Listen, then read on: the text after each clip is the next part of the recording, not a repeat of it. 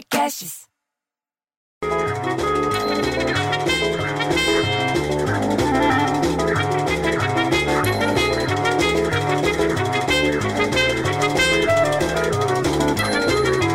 Porra, para com essa música. Ah, logo de manhã já me enchendo a cabeça com isso martelando. Ah, pelo amor de Deus. Aí você pega e sai no trânsito, você entendeu? Porque São Paulo já tá com 130 quilômetros de trânsito de manhã.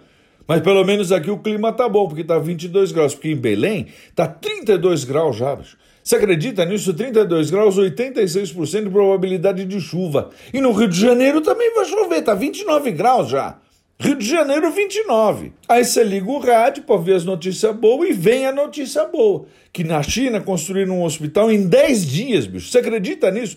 Começaram no dia 23, acabou hoje. Em 10 dias os caras construíram um hospital, 25 mil metros quadrados, mil leitos para cuidar do coronavírus, entendeu? E aí eles pegam, puseram um monte de gente trabalhando 24 horas, se revezando, sem tratores e levantaram um hospital. Olha que maravilha. Eu acho uma maravilha isso, como achei também uma maravilha o filme que eu fui ver ontem, que eu fui ver ontem em 1917, que é um filme de guerra, você entendeu? Embora eu vou te falar uma coisa, se eu quero ver guerra, eu prefiro então ir na casa da minha sogra para ver ela dando esporro no meu cunhado, que eu não gasto nada. Mas eu gostei do filme e o filme ganhou um BAFTA. Eu não gosto do nome desse prêmio BAFTA. Eu acho estranho, parece nome de doença. Não, hoje eu acordei com a BAFTA inchada. Não parece nome de doença? Ou eu tô louco? Ah, pelo amor de Deus, bicho. Aí, para melhorar o dia, você fica sabendo de que depois de 50 anos, bicho, 50 anos, o Kansas City derrotou o São Francisco por 31 a 20 lá em Miami,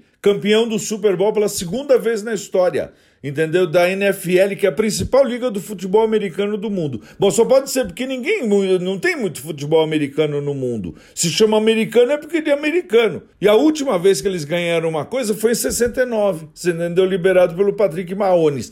Agora, eles ganharam depois de 50 anos. Aí você já sai animado com essa notícia, porque pelo menos vem uma notícia boa. Porque de notícia boa eu já tô de saco cheio, porque eu prefiro um filho viado do que um filho notícia ruim.